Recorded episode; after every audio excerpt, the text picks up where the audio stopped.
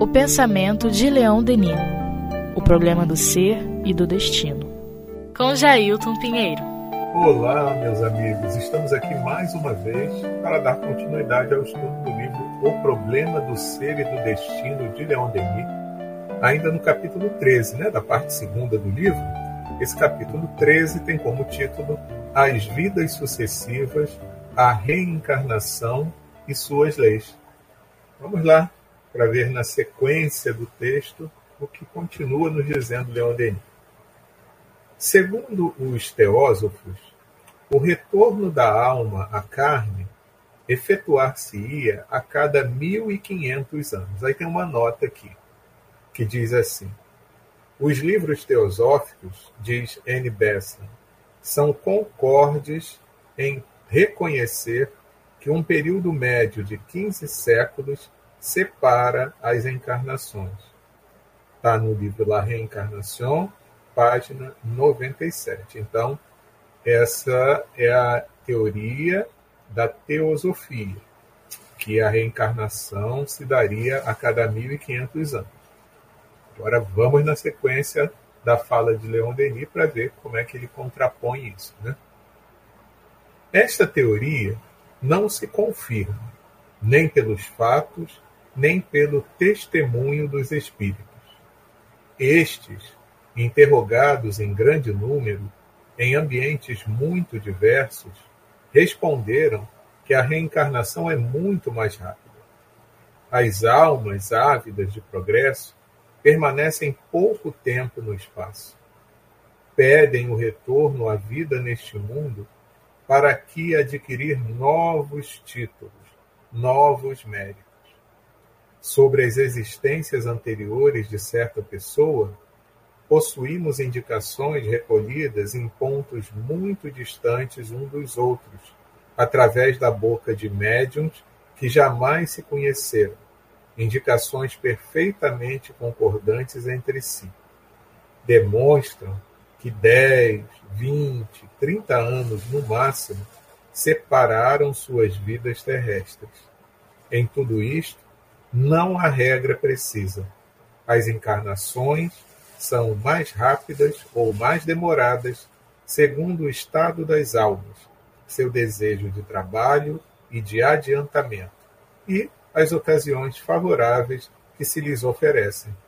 Nos casos de morte precoce, por exemplo, para as crianças de pouca idade, às vezes são imediatas. Então aqui a gente vê Leon Denis trazendo para a gente uma informação que é bem interessante, que é o tempo de demora que uma pessoa leva para reencarnar. Então, qual é o período que medeia o fim de uma encarnação até o início da outra? E ele finaliza dizendo que é variável né? mas que, em contato com os próprios espíritos, eles relatam que isso se dá em pouco tempo. Então, aqui a gente tem um diferencial da doutrina espírita muito grande. Qual é esse diferencial? Você não estabelece uma teoria do nada. No caso, quando a gente está lidando com as informações relacionadas ao espírito, nós vamos obter dos próprios espíritos essas informações. Então, a prática mediúnica é que vai favorecer que a gente construa o edifício teórico sobre o qual vamos nos apoiar. Então, muitos espíritos falam: não, eu, a minha última encarnação é, se deu de determinada forma, é, porque eu vinha de uma encarnação anterior, e aí relata o tempo né, que intermediou, o que mediou uma encarnação da outra. Então não é uma coisa inventada, é uma coisa construída, uma informação que é trazida pelos próprios espíritos. E por que, que varia ao máximo, né? É, que é tão variado entre um e outro, essa questão do período da encarnação? Ora, porque os espíritos são diferentes. diferentes sob o ponto de vista de em que estágio evolutivo se encontram. Então, tem aqueles mais avançados, tem aqueles menos evoluídos, tem aqueles que é, são mais endurecidos, tem aqueles que já conseguem identificar uma necessidade de busca de melhoria, então eles querem logo é, transpor determinados é, períodos, determinados, é, determinadas fases evolutivas. Então é até natural que ele queira se lançar a uma nova encarnação para que ele possa ter essa oportunidade de crescimento. Não é assim que se dá com as coisas relacionadas à nossa própria vida material? Quando a gente é, identifica uma necessidade de melhoria, a gente não quer usar da melhor maneira possível o tempo para acelerar o processo. Né? Então, muitas vezes, ah, eu quero, de repente, fazer uma determinada é, faculdade. Né? Então, eu tenho aquela vontade de é, me formar em determinada é, carreira, de ter, ser um determinado profissional. Então, eu vou me dedicar a isso, né? Mas quanto mais eu me dedico, deixando que os tempos livres, os tempos de lazer também diminuam, mais rápido eu consigo o meu intento. Então, numa comparação assim mais grosseira, a gente pode dizer isso. Aquele espírito ávido de crescimento, ele tem a necessidade, a vontade, e quando isso lhe é possível, né, de reencarnar num tempo mais curto. Evidentemente, nós sabemos também que nem sempre é tão fácil assim eu conseguir uma vaga lá na fila da reencarnação, né? Primeiro, porque eu preciso que existam é, aqueles que queiram nos receber, né?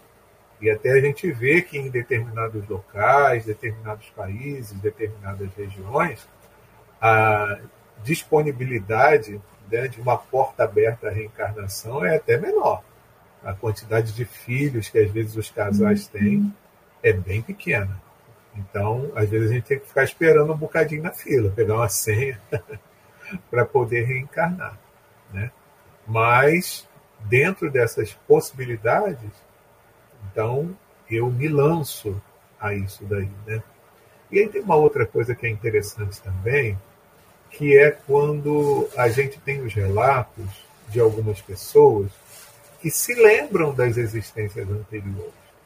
Então, por exemplo, eu conheço uma pessoa que ela tem alguns episódios de recordações de existências anteriores.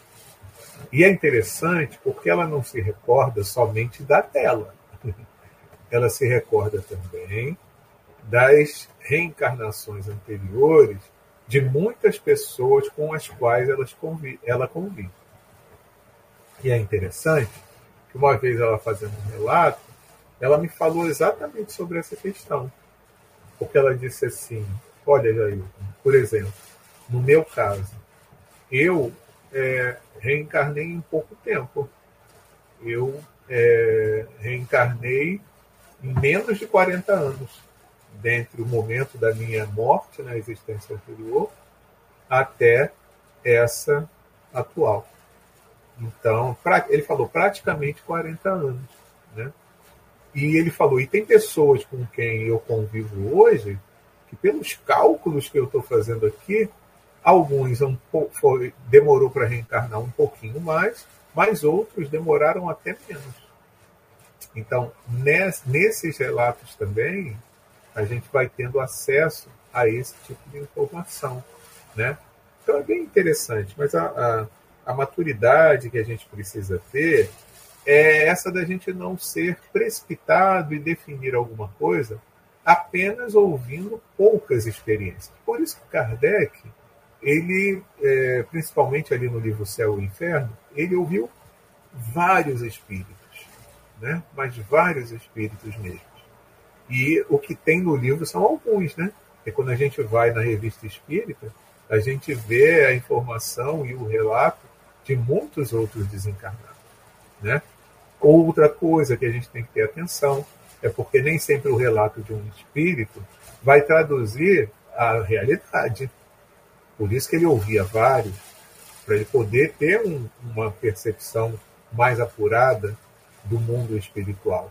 Porque, da mesma forma que nós aqui, às vezes, nos equivocamos e falamos coisas que não retratam a realidade, às vezes não é nem porque a gente queira enganar, não. É por ignorância mesmo. Quem de nós já não teve uma ideia uma, de um fato, uma interpreta, interpretou um fato segundo as suas convicções e depois, quando foi ver, não tinha nada a ver com aquilo que ele imaginava. Né?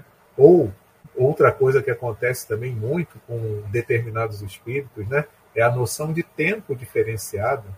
Então, às vezes eles relatam, ah, eu, eu passei 100 anos para reencarnar, mas de repente aquele tempo não foi bem aquilo que ele, que ele imaginou, né? Ou que ele calculou. Então, é, é uma tensão que a gente tem que ter, porque senão a gente, com essa vontade né, de já chegar a uma conclusão, aí vai é, falar determinadas coisas que não retratam a realidade. Então, a maturidade aqui de Leon Denis é muito interessante, porque ele diz que não há regra precisa.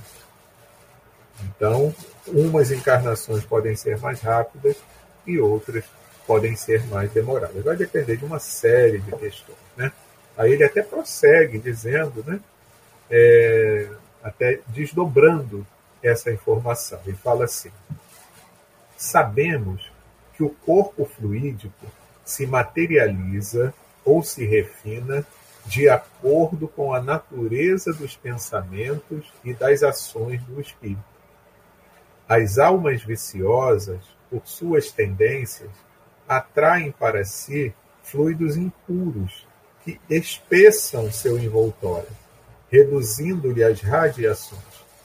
Por ocasião da morte, não podem elevar-se acima de nossas regiões e ficam confinadas na atmosfera ou misturadas aos humanos. Caso persistam no mal, a atração planetária torna-se tão poderosa que lhes precipita a reencarnação. Então aqui ele está falando né, exatamente, é, trazendo um exemplo, desses espíritos cujo perispírito é mais grosseiro, e está mais vinculado às questões da matéria mesmo. Né? Então, no momento que desencarna, eles ficam é por aqui mesmo, em torno de nós, ou às vezes em regiões mais sombrias. Né? E aí é interessante que ele fala aqui que a, o planeta exerce sobre eles uma atração que às vezes precipita a reencarnação. Aí tem uma questão que eu acho até interessante a gente falar, que é sobre isso, né? Porque, por outro lado, nós temos também relatos daqueles espíritos que, por se obstinarem tanto no mal, né? que aí é um caso mais extremo, né? não é só aquele espírito que tem uma densidade do seu perispírito que o faz ficar preso à terra por questões exatamente da natureza espiritual né, da faixa evolutiva em que ele se encontra. Mas a gente já está falando daquele que se obstina muito no mal. Né? Então, esse, a gente tem relatos, né, a literatura espírita é rica em falar, que às vezes eles demoram muito a reencarnar, porque eles ficam é, com aquela ideia fixa de buscar praticar o mal, e aí eles ficam algum tempo a mais no plano espiritual é, aqueles que é, estão com ideias de vingança, né? E que ficam durante muito tempo sem reencarnar. Me lembrei até do Divaldo, num relato uma vez que ele fez, quando estava na, caminhando pelos jardins da FEB em Brasília, o nosso querido Oceano Vieira de Mello é, perguntou a ele, né, fez até uma, é, uma brincadeira com ele, né, porque é, o Divaldo ele fez uma comparação dos jardins da FEB, quem já foi à sede da Federação Espírita Brasileira em Brasília, é, deve ter identificado isso, né, como são belos aqueles jardins que estão em torno de todo aquele ambiente da, da federação. E aí o Divaldo fez uma brincadeira dizendo, os jardins da Babilônia. Né? E aí o Oceano Vieira de Mello faz a referência ao livro Semíramis, é, publicado, né, escrito por Camilo Chaves. E aí Divaldo conta um pouco da história daqueles que viveram na Babilônia, né? então um período anterior ao do Cristo, então mais de dois mil anos, é, porque o livro retrata essa época né, de Semíramis como rainha lá daquela região, da Babilônia, é, Assíria, enfim, daquela região toda ali. É, e aí ele fala que alguns daqueles espíritos que morreram num ambiente de muita violência, de muita tortura, eles estavam com assim tão arraigados com sentimentos de ódio e de vingança que eles ainda não tinham reencarnado. E que quando alguns começam a reencarnar, eles têm dificuldade, diz Divaldo que recebeu alguns na mansão do caminho, né? É, alguns têm dificuldade até mesmo de falar direito, de entender a língua portuguesa, né? é o que até que o Divaldo relata, porque eles não tinham aquelas matrizes do, do idioma, né? porque eles tinham aquele idioma lá do, do, do, de antigamente. Né? Aí eu já nem me lembro se é o sumério, enfim, daquela região de lá. Então vejam só como é que é. Né? Então vai variar de situação para situação esse período em que um espírito leva entre uma encarnação e outra. Tem uma outra condição também, que eu não estou lembrando agora em qual foi o livro que eu li sobre isso, mas que eu achei muito interessante também, que são aquelas reencarnações em que são às vezes ou muito breves, ou que o espírito é, passa de uma forma que meio que alienado na vida, sabe? Sem, muito, sem, sem muita ligação com aquela vida. É, que ele, quando desencarna, ele volta para aquela região do plano espiritual onde ele estava, muitas vezes região de sofrimento, né? muitas vezes regiões que são comandadas por determinados espíritos que têm aquela ascendência magnética sobre um determinado grupo. Então você tem aquele grupo que está sob o domínio, entre aspas, dele, no plano espiritual, né, sob o seu comando, e não estão é, muito bem espiritualmente. Eles, por um motivo ou outro, eles acabam reencarnando, né? mas quando eles desencarnam, eles voltam para aquela mesma região e está sob o mesmo domínio, que eles nem conseguem identificar que tiveram uma outra encarnação.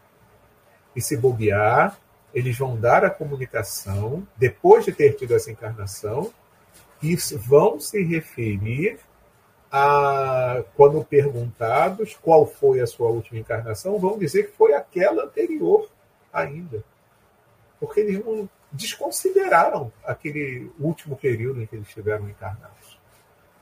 Olha, para vocês verem como tudo isso é muito complexo, né? Então, às vezes, aí vem que esse relato dele, vamos dizer, ah, quanto tempo você não reencarna? Ah, tem uns 300 anos. Mas de repente não foi. De repente eles tiveram uma encarnação, mas que a, a questão deles, a, o domínio sobre o, o, o fluxo magnético daquele chefe, chefão espiritual ali das trevas, fez até com que apagasse da memória dele o registro de uma encarnação. Então, isso também é possível então vejam só como é que as coisas são interessantes, né? Por isso que a gente não pode dizer, não, porque eu ouvi de um espírito dizendo que ele já não reencarna há tanto tempo. Mas será que foi isso mesmo? Né? Então, é uma coisa que é, é, é, bem interessante. Eu acho muito interessante esses relatos. Por isso, meus amigos, que em doutrina espírita é muito importante que a gente é, busque sempre a atualização através da leitura, que a gente possa revisitar determinadas obras que a gente já leu há muito tempo, porque às vezes tem um detalhe ou outro que fica, que a gente não registrou muito bem numa primeira leitura, que a gente fez, mas que quando chega de uma segunda ou terceira vez, que a gente já, já dá mais atenção àquele ponto. Então, é bem importante que a gente revisite, principalmente as obras de Allan Kardec. Né? Eu falo, né, já falei algumas vezes, que na releitura que eu tenho feito das obras de Kardec, eu coloquei isso como uma rotina, né? no meu dia a dia. Então, de manhã cedo, eu tenho um momento, quando eu acordo, é, depois que eu tomo meu café da manhã, eu tenho um momento da leitura. Às vezes é pouco tempo, porque quando é um dia que eu já tenho algum compromisso cedo, às vezes é uma leitura rápida de 10 minutos, né? mas só para não perder o contato com a obra de Kardec. Porque quanto mais a gente lê, mais a gente vai identificando questões que a gente não tinha percebido antes. E olha, eu vou falar uma coisa para vocês, que isso aí é um detalhe meu, né? Eu acho que eu vim com algum defeito, porque eu tenho dificuldade em memorizar as coisas, né? Então, é, eu conheço algumas pessoas que têm a maior facilidade. Então, quando você pergunta, e não, no livro tal, está escrito assim, assim, assado. Eu não, eu digo que minha memória é meio fluida, então de vez em quando eu esqueço, né? De determinadas coisas que eu li. E teve uma vez uma questão que foi muito interessante. Eu cismei que uma determinada situação, né, uma determinada fala de Kardec estava no livro dos médiuns num determinado item. E eu vivia repetindo aquilo, porque no item tal, Kardec fala isso, isso, aquilo. Não é que um dia eu relendo o, o livro dos médiuns e passando pelo tal item, eu não achei aquela fala. Eu falei, não é possível. Para mim estava tão certo que era aqui nesse item e não está. Aí depois, na continuidade da leitura, eu descobri que tinha, mas de uma forma diferente, é, aquilo que eu repetia como sendo presente num item e que agora, mas que na verdade era num outro item e um pouco diferente do que eu falava. Mas o, o, o cerne da questão era aquele mesmo, né? Então, olha que coisa interessante, né? Como também teve uma, uma determinada questão é, que num determinado livro, eu acho que se não me engano foi no livro de Emmanuel, eu jurava que Emmanuel tinha dito uma coisa que estava num determinado capítulo, depois que eu fui reler o capítulo, não tinha. né? Então é sempre bom a gente ter essa revisitar, né? As obras, principalmente as clássicas do Espiritismo, as basilares, né? Para que a gente é, fortaleça o, o, nosso entendimento sobre a doutrina espírita. E tantas outras obras que depois vieram, né? É, para que a gente possa formar esses conceitos e essas opiniões, até como a própria obra de Leão Denis, né, nosso querido mestre, que a gente está estudando aqui. E aí prossegue nosso querido amigo, fechando esse capítulo 13. Vamos fechar o capítulo 13 hoje. Hein? Ele diz assim: Quanto mais o espírito é materializado e grosseiro, mais a lei da gravidade exerce influência sobre ele. O fenômeno inverso produz-se nos espíritos puros, cujo perispírito radioso vibra a todas as sensações do infinito e que encontram nas regiões etéreas os meios apropriados à sua natureza e a seu estado de progressão. Tendo atingido um grau superior, esses espíritos prolongam cada vez mais sua permanência no espaço. As vidas planetárias serão exceção para eles. A vida livre tornar-se-á a regra, até que a soma das perfeições realizadas os libere para sempre da escravidão das reencarnações. Então, aqui até começando pelo final, a gente traz o exemplo do próprio Jesus, o Espírito puro que era, ele não tinha mais a necessidade de reencarnar. Ele encarnou aqui a terra, na Terra por missão, né? Então, evidentemente, que partindo do outro lado, né, quando ele começa aqui o parágrafo falando do espírito mais grosseiro, ele diz que a lei da gravidade exerce uma influência grande sobre ele, né? Porque como o perispírito dele está muito grosseiro, está muito materializado, ele fica preso àquela região que é a com a qual ele se sintoniza. Não tem jeito, né? Então ele vai ficar preso àquela situação. Por isso que quanto mais a gente evolui, mais a gente está livre, meus irmãos. Né? Ah, é um pouco do conhecereis a verdade, a verdade vos libertará. Uma das coisas das quais a gente vai estar se libertando, conforme a gente vai se evoluindo, é dessa necessidade material que a gente tem, né? até mesmo da reencarnação. E aí a gente vê aqui que ele fala, né? que alguns desses espíritos, conforme vão se purificando, eles é, prolongam, prolongam cada vez mais a permanência no espaço, né, ou no plano espiritual.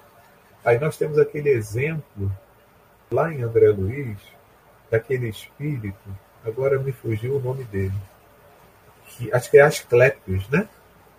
Que ele é, reencarna, segundo diz André Luiz, em torno de a cada 800 anos, né? Para poder trazer um determinado impulso, colaborar com o progresso da humanidade. Vocês já imaginaram isso? Porque a gente for parar para pensar, se a gente for parar para pensar, 800 anos para a gente é tempo demais, gente.